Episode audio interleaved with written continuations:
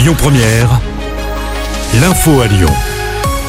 Bonjour à tous. À la une de l'actu, Gabriel Attal sera à Lyon demain. Le ministre de l'Éducation nationale et de la jeunesse se rendra au collège Gilbert Dru. Il y rencontrera l'équipe éducative et assistera à un cours d'enseignement moral et civique. Ce dernier a pour but de transmettre un socle de valeurs communes aux élèves, la dignité, la liberté, l'égalité ou encore la solidarité. Dans le reste de l'actu, un homme d'une vingtaine d'années entre la vie et la mort après un accident du travail. Ça s'est passé hier après-midi dans une entreprise de Mions. La victime a été brûlée à 70% après l'explosion de bouteilles d'hydrogène. Pronostic vital est engagé.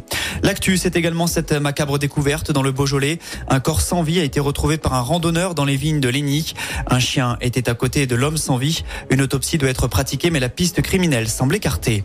Lyon et le Rhône sont maintenus en vigilance jaune à la canicule. 34 degrés encore annoncés cet après-midi chez nous. Cet épisode de chaleur ne devrait pas se terminer avant mardi prochain. La SPA déplore un été à nouveau catastrophique. C'est comme cela que la Société protectrice des animaux qualifie le bilan de la période estivale. Au total, 16 500 chiens, chats et autres animaux ont été abandonnés entre le 1er mai et le 31 août dernier. Cela représente une augmentation de 2,4% par rapport à l'été dernier, quand les adoptions baissent, elles, de plus de 5%. À Lyon, ils seront 2000 policiers et membres de sécurité privée sur le pont pour assurer la sécurité lors de la Coupe du Monde de rugby.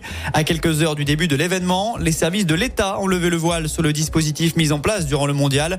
Au total, 5000 policiers et gendarmes seront mobilisés chaque jour dans le pays. Lors des déplacements, les nations bénéficieront d'une protection du RAID et du GIGN.